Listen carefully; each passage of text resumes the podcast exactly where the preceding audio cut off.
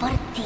Al momento de los hechos, Se titula Mortorum de Monto, el libro de los muertos. Está aquí mismo.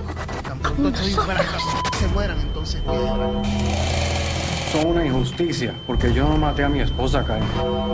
of the so-called Night Stalker. He's the sadistic killer wanted for a series of murders and rapes.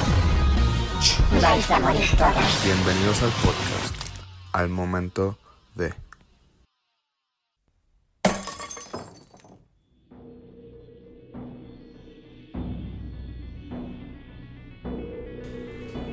Saludos y bienvenidos a todas las personas que nos están escuchando y esperando esta segunda parte de esta serie donde estamos cubriendo uno de los asesinos en serie más famosos. Sin miedo, sin miedo, esta persona es uno de los más famosos en la historia de los Estados Unidos eh, cuando se refieren a los asesinos en serie.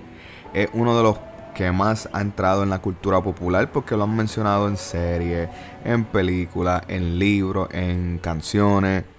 So, este hombre está literalmente bien, bien reconocido dentro de la cultura popular y dentro de la historia de, de lo que son los asesinos en serie y los crímenes en lo que pues es la nación de los Estados Unidos. So, so sin hablar mucho, bienvenidos a la segunda parte de la serie de Jeffrey Dahmer, ok mi gente, pero antes de comenzar, gracias por estar ahí una semana más, gracias por esperar este podcast, este episodio, eh, de verdad que sin ustedes esto pues, de verdad no, no, no tiene sentido, no vale la pena, so, gracias, gracias por sacarle su tiempo y escuchar una historia bien, bien al garete, bien bizarra, bien oscura, so, gracias por estar ahí, gracias por esperar este, este episodio, muchas felicidades, estamos en una época eh, ¿verdad? De fiestas, como me gusta decir, las fiestas eh, de las navidades en Puerto Rico son otra cosa. Eso, felices fiestas donde quiera que se encuentren, espero que se encuentren bien, espero que la estén pasando bien. y pues que este nuevo año les traiga muchas cosas buenas, ¿verdad? Ya estamos casi al otro lado, ya esto se está acabando. So, so, yo, so de mi parte, yo espero de verdad que todos ustedes se encuentren bien al momento de escuchar este episodio. Esta semana vengo con la segunda parte de la serie que, que he estado trabajando que, que, no sabía que iba a ser tan larga, honestamente. Porque yo he visto películas, he escuchado como cuatro diferentes podcasts sobre la historia de Jeffrey Dahmer. Eh, me la conozco, he visto muchos documentales de él. No sabía que al escribirla iba a ser tan, tan larga, de verdad que no. So, So, con eso dicho, vamos a retomar eh, donde nos quedamos la última vez en la historia de Jeffrey Dahmer. So, si tú eres de estas personas que nos estás escuchando por primera vez, por favor, dale pausa y dale para el episodio anterior para que sepas de lo que estoy hablando. Ok, so, con eso dicho, vamos a darle a la.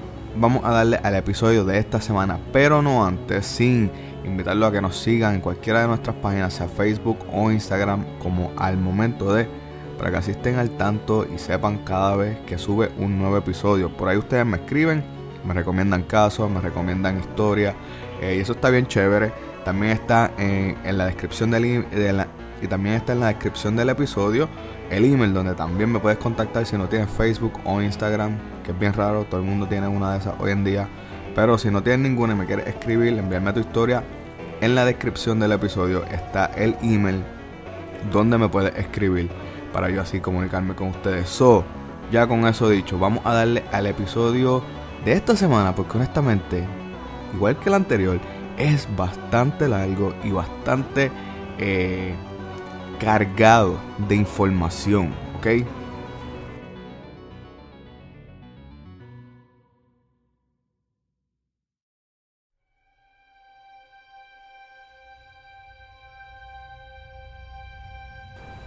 So, la última vez que habíamos hablado de Jeffrey Dahmer, habíamos, eh, nos quedamos, si no me equivoco, fue en su segundo crimen, el de Tuomi, que fue en el, eh, en el hotel, donde él completamente borró cinta de lo que pasó y despertó todo herido, vio que Tuomi estaba eh, también completamente herido y irreconocible, ¿verdad? Eh, y pues él descifró que él fue el que había cometido ese crimen. Como habíamos conocido, Jeffrey Dahmer le encantaba irse blackout, irse completo, eh, borrar cinta y no acordarse de lo que se había llevado a cabo, porque Jeffrey era una persona que luego de lo- del acto, y este, esto yo lo mencioné en el primer episodio, él, él sentía remordimiento, él sentía eh, este, esta culpabilidad, y eso lo ahogaba con alcohol. So, él siempre estaba borracho, como conocimos también en el episodio número uno. So, para deshacer el cuerpo de Tuomi, este compró una maleta grande en la que transportó el cuerpo a la residencia de su abuela. Allí, una semana después, este cortó la cabeza, los brazos y las piernas, separándolas del torso. Luego cortó los huesos del cuerpo. Antes, este cortaba la carne en trozos lo suficientemente pequeños para poder manejarlos, ¿verdad? Luego colocó la carne dentro de bolsas plásticas de basura. Este envolvió los huesos dentro de una sábana y la golpeó con un mazo como había hecho siempre. Con, con los huesos de, de los, de los animales que este hombre se, se sentía eh, fascinado y llamado desde pequeño. Todo este proceso del desmembramiento eh, le llevó todo el proceso, el desmembrar el cuerpo de Tuomi, le llevó a Dahmer aproximadamente dos horas en completarse. Y este eliminó cualquier rastro, o sea, todo rastro de Tuomi. Dos semanas después eh, del asesinato de Tuomi, Dahmer aún tenía la cabeza de la víctima. Este le había envuelto como en una manta. Después de dos semanas, Dahmer hirvió la cabeza en una mezcla de este producto que todavía hoy en día se vende que se llama Soil Lex. Es como algo que se usa, algún tipo de químico que se usa para las plantas, se usa para, para los trabajos de jardinería, ¿verdad?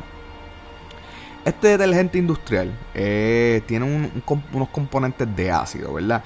Este es, era el perfecto eh, material que Jeffrey Dahmer descubrió porque este le quitaba completamente la carne al hueso y simplemente se quedaba con el hueso completamente limpio. ¿Ok? Este lo utilizó. Este utilizó eh, ese producto para retener completamente el cráneo. Que luego Jeffrey Dahmer lo utilizó como un estímulo para sus masturbaciones. ¿Ok? Le- el cráneo, o sea, la carabela. Para poder masturbarse. ¿Ok? Ok. Y eso es un dato muy importante que pronto vamos a volver a tocar. So, manténganlo en la cabeza, en la parte de atrás de su cabeza, ¿verdad? Eventualmente este cráneo se volvió demasiado frágil por el proceso de blanqueo. Por lo tanto, Jeffrey Dahmer lo polvorizó y lo desechó. Después del asesinato de Tuomi, Dahmer comenzó a buscar activamente nuevas víctimas, la mayoría de las cuales este encontraba en bares gays o cerca de ellos, lugares adyacentes. ¿Qué pasa? Milwaukee eh, no era un sitio de una eh, comunidad gay abierta, pero sí era visitado por muchas personas de la comunidad gay para llevar a cabo este tipo de actividades. Lo que esta gente no sabía era que había un predador allí esperando que ellos llegaran. Ok, eso no era como que la comunidad gay está siendo atacada. No, es que no había comunidad. Simplemente estas personas iban a estos sitios a divertirse, a pasarla bien. Y no tenían, no, no sabían que había un depredador esperándolo allí. Simplemente para hacerle cosas horribles. Ok. Son estos lugares cerca de los bares. Era donde eh, generalmente él atraía estas personas y las llevaba a casa de su abuela. Allí repetía el mismo eh, modus operandi que conocimos en el episodio 1. Los drogaba, bebían alcohol, eh, hacían drogas como tal. Eh, y antes o poco después de tener una actividad eh, sexual entre ellos, una vez la víctima estuviese bastante ida y drogada o bastante o ambos estuviesen bastante ebrios, allí esa persona era asesinada por modo de estrangulamiento, ¿ok? En ese punto de su vida, Jeffrey Dahmer es oficialmente un asesino en serie, sin haberse percatado, ¿ok? Tenemos más de tres víctimas, un modus operandi establecido, ¿verdad? Y efectivo, y aún él no lo reconoce. Él no reconoce que estaba activo, y aquí la mayor razón de esto es que Jeffrey Dahmer siempre estaba borracho. Inmediatamente que este hombre volvía, vamos a decirlo, a la vida normal, el remordimiento, el, el, el ver una persona muerta al lado de él y saber que él lo hizo, inmediatamente Dahmer volvía y se emborrachaba, ¿ok? Pero, de nuevo, dentro de él, el emborracharse activaba que estas cosas se llevaran a cabo. Estas actividades era como único él lo podía hacer, era estando bajo los efectos de alcohol. También, como único él podía tolerar y lidiar con, con lo que llevó a cabo, era estando bajo los efectos del alcohol. Dos meses después del asesinato de Steven Tuomi, Dahmer encontró con un prostituto eh, filipino de 14 años llamado James Dax Tator. Un poco difícil. Y la mayoría de las víctimas de Dahmer van a tener apellidos difíciles y se van a dar cuenta. Dahmer atrajo a este joven a casa de su abuela con una oferta de 50 dólares para posar para unas fotos desnudo. Yo sé que a lo mejor este podcast lo escuchan en otros países, ¿verdad? Y a lo mejor no entienden el significado del valor. 50 dólares es bien barato. Es bien, bien barato para posar para una foto desnuda. Pero es un joven de 14 años, ¿ok? En la residencia de West Alice, la casa de la abuela de Dahmer, esta pareja eh, tuvo relaciones sexuales antes de que Dahmer drogara a Daxtator. Este lo estranguló en el piso este, del sótano donde vive su abuela. Los últimos asesinatos de Jeffrey Dahmer, todos fueron en casa de su abuela mientras ella estaba durmiendo en la parte superior de su casa. Eso es algo bien, bien eh, asesino en serie esque, ¿sabes? Es como que un, un trademark bien, bien asesino. Jerry Brudos hacía eso, eh, John Wayne Gacy hacía eso. Estas personas estaban matando, estaban quitando una vida, sea en el garaje o sea en el sótano, mientras su familia estaba en la parte superior. O sea, literalmente lo que lo dividía era o una pared o un piso, sea, el, piso superior o el inferior. Esta gente hacía eso. ¿Cómo diablos? Su familia nunca se dio cuenta. Dahmer se une a esa lista también. Eh, Dahmer, después de haber estrangulado a, James Doxtator, este le quitó la vida, eh, obviamente, y lo dejó una semana en el sótano. ¿Ok? Una semana. Y este lentamente, tomándose su tiempo para desmembrar la víctima, de la misma manera que lo hizo con Tuomi. Este puso todos los restos de Doxtator, incluyendo el cráneo, eh, excluyendo, excluyendo el cráneo en la basura. So igual, cortó, desmembró, separó la carne de los huesos con Soilex, cortó todo, eh, lo tiró en la basura, excepto el cráneo. En marzo de 1988, Dahmer conoció a un hombre bisexual de 22 años llamado Richard Guerrero, afuera de un bar llamado El Phoenix. Dahmer atrajo a Guerrero a la residencia de su abuela. Jeffrey emborrachándose y ya sabemos cómo todo esto va a terminar. Este drogó a Guerrero con pastillas para dormir y lo estranguló con una correa de cuero. Luego, eh, Jeffrey Dahmer practicó sexo oral en el cadáver de Guerrero. El cuerpo de Guerrero fue desmembrado dentro de las 24 horas de su asesinato, con los restos nuevamente en la basura, excepto el cráneo. Jeffrey Dahmer estaba en una misión. Este hombre tenía una misión de colectar cráneos y pronto lo van a saber. El 23 de abril, Dahmer trajo un nuevo eh, joven a la casa. Sin embargo, después de este haberle dado eh, un café endrogado a... Sin embargo, este, luego de este haberle dado un café drogado a la víctima, eh, el mismo emo, el mismo modus operandi, una vez esta persona estaba un poco pues ida, Jeffrey Dahmer comenzó a estrangularlo. Lo que pasa es que esta vez el joven pudo hacer unos, unos cuantos gritos eh, y fueron escuchados por la abuela de Dahmer. Esta señora eh, le preguntó que si ese era él y Dahmer respondió que sí. La abuela observó, la, pero, pero un dato importante es que la abuela había sabido que Dahmer no estaba solo. y ese acto, ese acto que esa señora interfiriera, yo estoy bastante seguro que fue lo único que le salvó la vida esa noche a ese joven, porque esa noche Jeffrey Dahmer optó por no matar esa víctima en particular. Pero su abuela estaba en ese punto ya cansada de Dahmer y este tenía un entrizale con hombres a su casa, así que esta le pidió que se fuera. Además, Jeffrey Dahmer era conocido porque siempre apestaba. Este hombre siempre apestaba. Y no es para menos. Este hombre está dejando víctimas descomponerse por semanas en el sótano. Algo, algún olor se le iba a adherir a él, algo se le iba a pegar. Y este hombre era eh, conocido por porque Rick, ¿sabe? Apestaba, apestaba, apestaba a muerte este hombre, ¿ok? Es ahí cuando Jeffrey eh, llega a la famosa eh, dirección de North 25 Street y se muda a su nueva residencia, ¿verdad? Pero al día siguiente, Jeffrey Dahmer fue arrestado por drogar y sodomizar sexualmente a un niño de 13 años, a quien éste había traído a su casa con el pretexto de posar desnudo para una fotografía. En ningún lado lo dice, pero yo me atrevo a decir que Jeffrey Dahmer también era pedófilo. No sé, estoy diciendo eso ahí por lo que he leído de él, pero en ningún lado, en ningún eh, documental, ningún libro que yo he leído sobre Dahmer lo han dicho, pero eh, ya van un niño de 14 y ahora un niño de 13 y no es el último.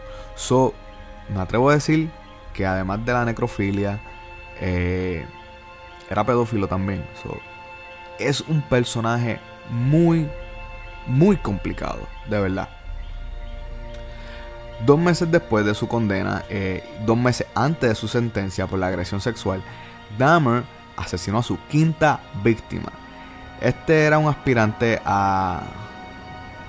Este era otro muchacho filipino de 25 años llamado Anthony Sears, a quien Dahmer conoció en un bar gay el 25 de marzo de 1989. Según Dahmer, en esta ocasión en particular, él no estaba buscando cometer un asesinato, pero Dahmer llevó a Sears a su casa. La pareja tuvo mucho y bastante eh, largamente horas de sexo oral, eh, pero en un momento Dahmer eh, pues se bloqueó. esos momentos, esos episodios que se iba en blanco una vez estaba drogado, drogó a Sears y terminó estrangulándolo.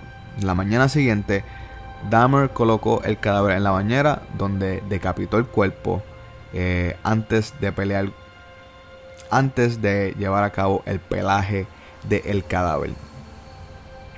Luego que este despojó la carne del cuerpo y polvorizó los huesos con el mazo como usualmente hacía, y nuevamente fueron arrojados a la basura. ¿okay?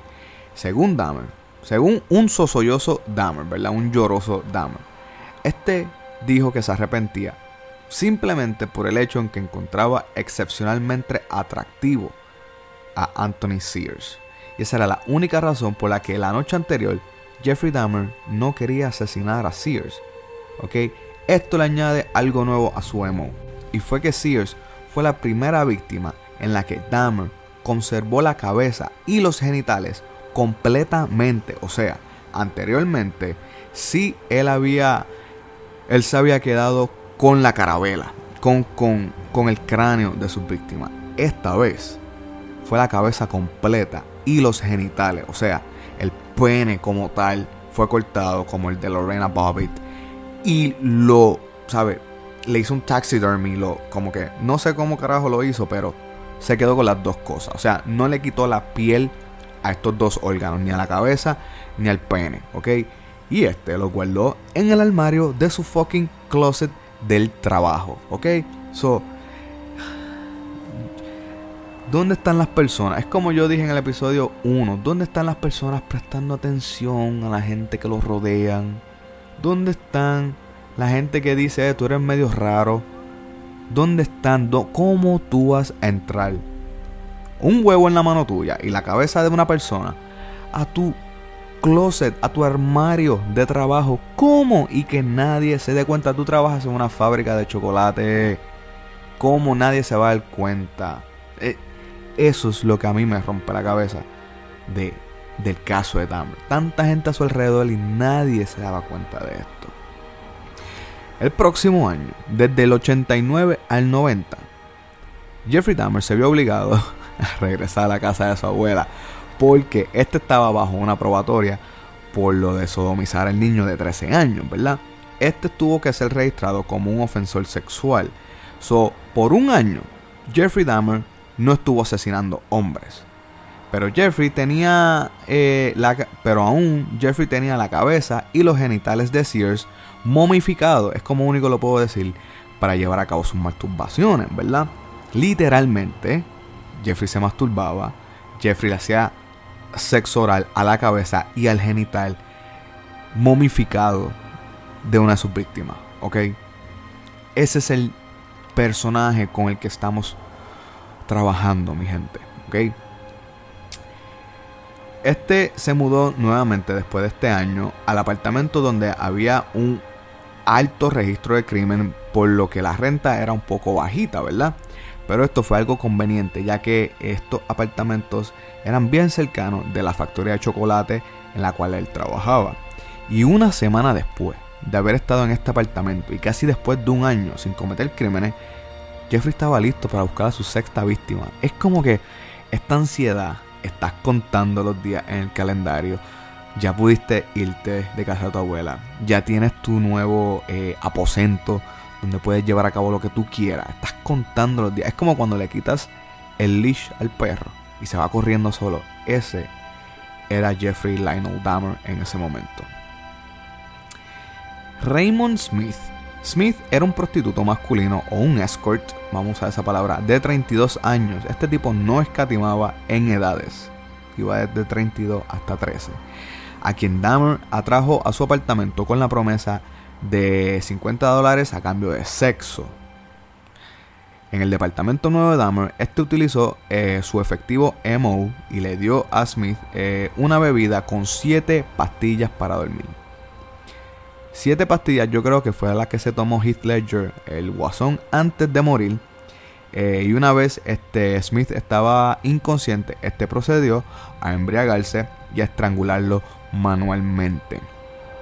Al siguiente día, eh, Dahmer compró una cámara Polaroid, ¿verdad? Esas cámaras instantáneas de las que yo, yo creo que en el episodio 10 mencioné. Si no fue en el episodio 10, fue en el de Megan Kank, en el de Megan Law. Que esta gente, estos pedófilos, ¿verdad? Usualmente eh, tenían una cámara Polaroid para tomar fotos, obviamente, y para revivir el acto a través de esta Polaroid. Jeffrey Dahmer es el perfecto ejemplo de esa mención que yo hice en aquel tiempo. Con la eh, Polaroid, este tomó varias fotos del cuerpo de, Smith en diferentes posiciones sexuales. Luego, este procedió a desmembrar el, cuerpo de Smith, lo bañó este, hirviendo las piernas, los brazos y la pelvis, eh, nuevamente con el producto llamado Soilex. Yo me imagino que este producto Soilex eh, no, no necesitó marketing durante este año de, Jeffrey Dahmer activo porque le hizo demasiada propaganda, ¿verdad? La cabeza eh, fue algo diferente. Luego de la decapitación, este llenó un, un, un, recipiente, perdón, no me salía la palabra, un recipiente de ácido y sumergió el cráneo para quitar todo tipo de grasa y músculo. Luego Dahmer lo pintó con spray. El, luego Dahmer pintó con spray el cráneo de Smith de un color negro y lo colocó junto al cráneo de Anthony Sears. Jeffrey Dahmer en este momento tiene una colección de cuatro cráneos. ¿Ok? So, tenemos un total de siete víctimas hasta este momento. Y ustedes se preguntarán, ¿hay algún tipo de sospechas de Dahmer? O si hay alguien buscando a estas personas que entraron a casa de Jeffrey y nunca salieron. Pues la respuesta para ambas es que no. No, mi gente, no hay nadie que sospecha de Dahmer y no hay nadie que buscaba a estas personas, porque casi todas sus víctimas eran inmigrantes asiáticos que no tenían familia en Estados Unidos.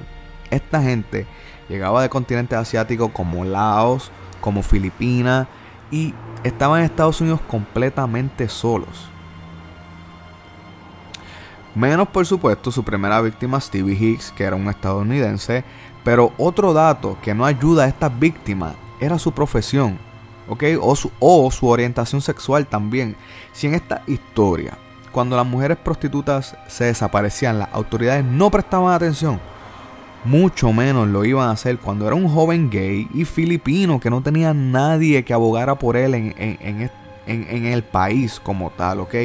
So, a lo que yo quiero llegar con esto es que Jeffrey Dahmer tenía un terreno libre y fuera de sospecha para llevar a cabo sus crímenes. Retomando sus siete víctimas, todas asesinadas de la misma manera, y luego del crimen, eh, y luego del crimen, el mismo arrepentimiento y remordimiento por Jeffrey Dahmer. Aquí es que Jeffrey se le ocurre dejar de asesinar, y esto va a sonar bien al garete, y bien loco, y super weird, y super bizarro. Ya dije raro, no sé si dije raro, pero bien raro. Jeffrey Dahmer se le ocurre que como único este podía dejar de cometer asesinatos era creando, creando un esclavo sexual. Así mismo como lo escucharon, Jeffrey quería, Jeffrey quería crear un esclavo sexual. En ese momento este no tenía cadáveres para hacer este proyecto, eh, eso conlleva unas cuantas muertes más. Jeffrey se le ocurrió esto por lo que yo llevo diciendo desde el episodio 1 y en este episodio. Jeffrey no le gustaba asesinar. Jeffrey se sentía mal al hacerlo. Por eso se tenía que emborrachar para hacerlo. Y luego que recapacitaba y veía su acto, tenía que volver a emborracharse para lidiar con, lo que había llevado a cabo. So, honestamente, él no quería asesinar. Eran sus impulsos. So, para él, dentro de su mente, para él, esto que a él no le gusta hacer, lo único que a él se le ocurrió fue crear un esclavo sexual. Porque también, como dije en el episodio 1, todos sus crímenes, todos sus crímenes eran conducidos por, por un impulso sexual y carnal y, y, bella, y bellacoso dentro de Jeffrey que lo hacía hacer eso. ¿Sabes? Esa, esa gana de fucking eyacular tan profundo. Eso era lo que estimulaba a Jeffrey hacer estos actos.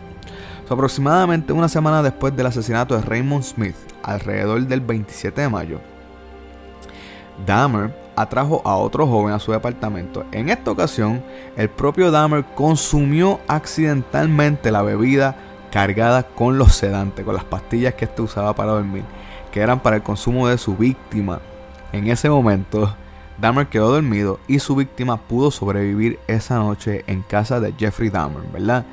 Cuando este se despertó, al siguiente día, este descubrió que su víctima le había robado artículos de ropa, 300 dólares y un reloj y una fucking historia de sobrevivencia que nadie le iba a creer, ¿ok? Desde ese momento en adelante, el modus operandi de Jeffrey es el mismo. En una ocasión usa las pastillas y cuando no funcionan, en una que otra ocasión que las pastillas no funcionaban, al momento Jeffrey Dahmer recurría a cortar el cuello de oreja a oreja y dejar que sus víctimas se desangraran. Desde la víctima 7 en, en adelante fue que comenzaron los experimentos. Y honestamente, esta es la parte de la historia de Dahmer que a mí me voló la cabeza cuando yo la escuché por primera vez. Por eso es que es, este acto, esto que él va a emprender ahora mismo, es porque él es la razón por la cual es mi segundo asesino favorito. Con su mediocre experiencia en química, porque el químico era su padre, no era él, Jeffrey pensaba que luego de asesinar eh, a sus víctimas, este podía traerlas de vuelta a la vida, pero solo para sus placeres sexuales. Si recuerdan, en el episodio 1, Jeffrey una vez dijo que no le gustaba que sus, que partners, ¿verdad? Eh, sus compañeros sexuales se movieran durante el acto, que los prefería que estuviesen quietos. Con el propósito eh, de, de, satisfacer sus placeres sexuales, esto se iba a llevar a cabo por medio de una lobotomía, ¿ok? Una incisión en la parte superior del cráneo y y este iba a depositar en esa incisión, incisión perdón, diferentes componentes químicos que reanimarían el cadáver e iban a regresar para ser esclavos sexuales de Jeffrey. Literalmente, estos serían esclavos sexuales zombies. que es la única manera que, que esto se puede describir, Jeffrey. I mean, hello. Es como que cabrón. Esto es para una película. Esto no es para fucking hacerlo en vida real, Jeffrey. Es como que. ¿Dónde carajo están los adultos supervisando a esta persona? La única manera que él pensaba que podía dejar de asesinar era trayendo a la vida a alguien que ya él asesinó para que le diera blowjobs y, y ring jobs toda la noche. So, durante los proyectos, obviamente, obviamente, está de más decirlo, este nunca tuvo éxito en lo que él buscaba, pero no todo era una pérdida de tiempo para Jeffrey Lionel Dahmer. Este nunca dejó tomarle fotos instantáneas a sus muertos en poses eróticas, ¿verdad?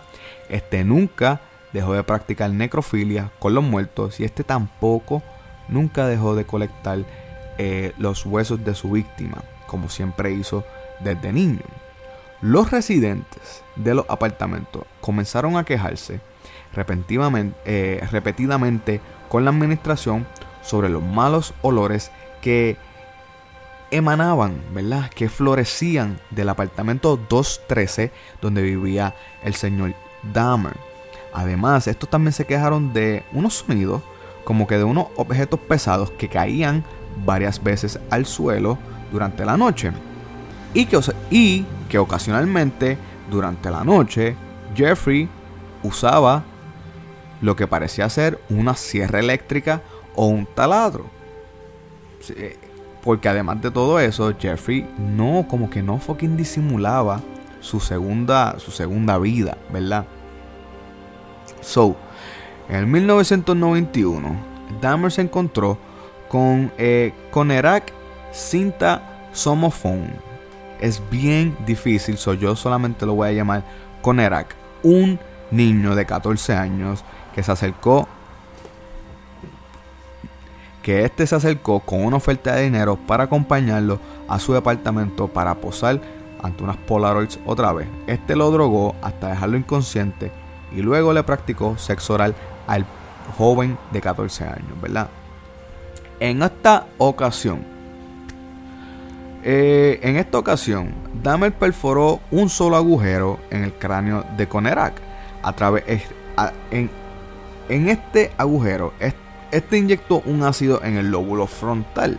Antes de que eh, cayera inconsciente, Dahmer lo llevó el niño a su habitación donde lo dejó al lado de los cuerpos de Tony Hughes de 31, de, 31 años, un hombre al cual Jeffrey había asesinado tres días antes y estaba descomponiéndose en el cuarto de él en el suelo. ¿Ok? Eh, Conerak yacía desnudo en el suelo, probablemente debido al efecto de las pastillas o del fucking ácido que le inyectaron en el cerebro, ¿verdad? Y este fue otro zombie eh, fallido de parte de Jeffrey. Al ver que Conerak, eh, al ver que Conerak quedó completamente inconsciente, Jeffrey Dahmer también se dio cuenta que no tenía más cervezas para continuar su, su plácida noche y este salió a comprar más alcohol. Lo, lo algarete de esta historia es que Jeffrey Dahmer llegó al día siguiente, o sea, cuando Dahmer regresó a su departamento, este se percata que Conerak estaba vivo, o sea, o sea, fucking vivo, desnudo, corriendo por la calle y hablando en lao, su idioma nativo, su idioma eh, principal, con tres jóvenes completamente angustiadas y nerviosas paradas cerca de él. Dahmer fucking no podía creer lo que estaba viendo. Él no se sabía si estaba sorprendido porque el fucking zombie revivió o estaba asustado porque su víctima estaba desnudo corriendo por la fucking calle. Él no sabía qué carajo estaba sintiendo en ese momento, ¿verdad? Dahmer se acercó al, al trío de mujeres y le explicó a las mujeres que Conerak era su amigo y este intentaba llevarlo a su casa por el brazo, pero las tres mujeres le dijeron, eh, y media dudosa, le explicaron que ya habían llamado a la policía. So, casi, casi, Dahmer pudo traer de vuelta a su zombie. O sea, casi, fucking casi, este pudo traer al joven Conerak de vuelta a, la vida. So, Dahmer lo llevó a su casa. Casi, casi pudo tener a su zombie sexual con Erak, porque esta fue la única víctima eh, de Dahmer que luego de haberle taladrado el cráneo y inyectarle ácido, tuviese un tiempo vivo.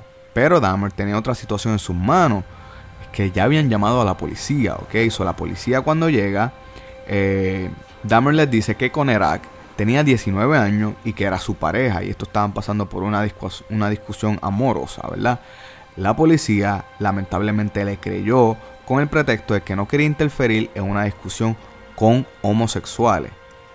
A la salida de los agentes de su departamento, Dahmer nuevamente pensó que, que, fucking lo había logrado, que, que había creado a su zombie. Y este volvió a inyectarle ácido en el cerebro a Conerak. En esta segunda, en esta segunda ocasión, la inyección resultó fatal. Al siguiente día, eh, inyección eh, resultó fatal y Conerak eh, pues no sobrevivió el segundo round de fucking ácido en el cerebro por una incisión de un taladro completamente no esterilizada ni nada de eso. So, este hombre pues lamentablemente no pudo fucking sobrevivir.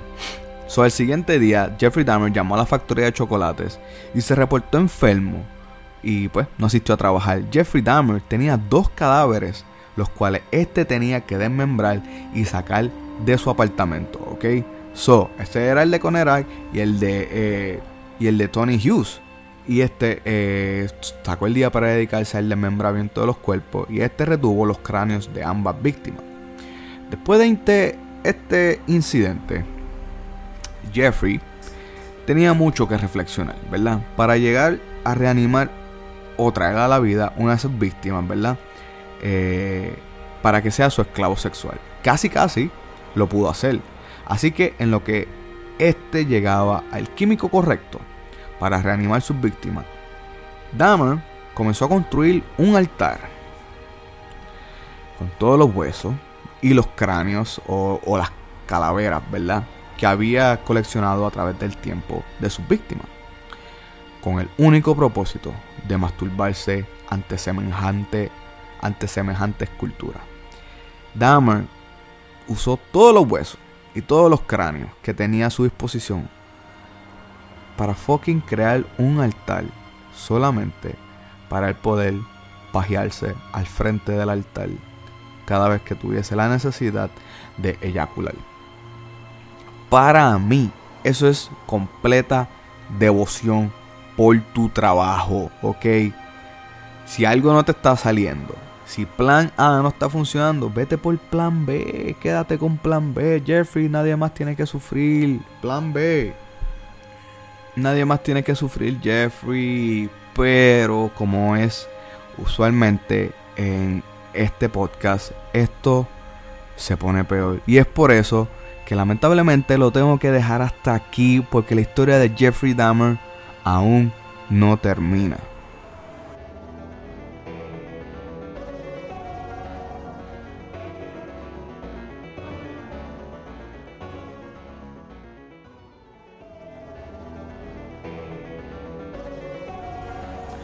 So, discúlpenme un montón, de verdad. es que la historia de Jeffrey tiene que ser contada casi casi completa, no puedo brincar y he brincado algunas cosas de su niñez y he brincado muchos de los actos, muchas de sus víctimas las he brincado porque casi todas se repiten y he dicho lo, importante, pero muchas, muchas de su, de su acto, de su historia se tiene que decir para que su historia se entienda y se explique bien y ustedes la conozcan como fue. De verdad, so me disculpan, pero bienvenidos a nuestro primer episodio, a nuestra primera serie de episodios que llega a tres capítulos, ¿ok? Dahmer, eh, sin duda, sin se han dado cuenta por, por qué uno de mis segundos favoritos es que su historia está bien al garete. Su historia debe ser contada en una serie, en, una película bien hecha, porque hay, hay varias, y no todas son muy buenas. Hay una que se llama Mi amigo Dahmer, como en mi primer episodio. Lo único que yo le puse al episodio mi amigo Jeffrey. La película se llama Mi amigo Dahmer. Está súper buena. Esa es una de las mejores películas que han hecho de Jeffrey Dahmer. Simplemente que es él cuando adolescente. No es nada. Es. La película acaba cuando él conoce a Steven Hicks. So, eso es lo, único que le puedo decir. La película es súper buena. Y es porque esto es una historia única. Esto es una historia de verdad que no se va a volver a repetir. No va a haber otra historia como la de Jeffrey Dahmer. Por eso hay tanta información de él. Porque esta historia está de verdad eh, impresionante. So me disculpan porque no hemos llegado al final de su historia. Pero es que es una historia increíble. Les prometo que cuando lleguemos a la historia se van a dar cuenta porque esto se pone peor. Pero todavía faltan víctimas. Son 17 víctimas de Dahmer, ¿ok? Estamos ahí, ahí, ahí. Nos faltan poquitas. Pero, imagínense, un hombre de 6 pies, blanco, rubio, corpulento, bastante fuerte, que hacía karate y hacía, y hacía pesas, ante semejante escultura, terrorífica me imagino, de muchas caraveras, así por todos lados, muchos huesos, y este hombre desnudo, todas las noches masturbándose al frente de esa, eh, ante ese, ese altar, ¿verdad? Con eso los dejo, mi gente. No piensen en eso mucho, porque pueden que tengan pesadillas, pero ante eso, Jeffrey se estaba masturbando todas las noches ante semejante eh, escultura y, y, altar. Y creo, si no me equivoco, que también estaba decorado con las Polaroids de sus víctimas. So, muchas gracias por escuchar, muchas gracias por estar ahí. Espero que hayan llegado al final de este episodio. Espero que se encuentren bien. Espero que los que están en Puerto Rico tomen mucho coquito y mucho roncaña. Eh, pásenla bien, mi gente. Eh, gracias por estar otra semana aquí escuchando el podcast. Espero que continúen escuchando este Algarete eh, podcast y lo espero la próxima semana en lo que por fin va a ser la culminación de la historia de Jeffrey Lionel Dahmer en este episodio, en esta serie de la historia de Jeffrey Dahmer en el, eh, en el podcast, en el podcast de Al Momento de So. Muchas gracias, los quiero y los veo la semana próxima. Y recuerden, como siempre nos damos cuenta, que siempre es quien menos tú piensas que los quiero, los veo. Chequeamos.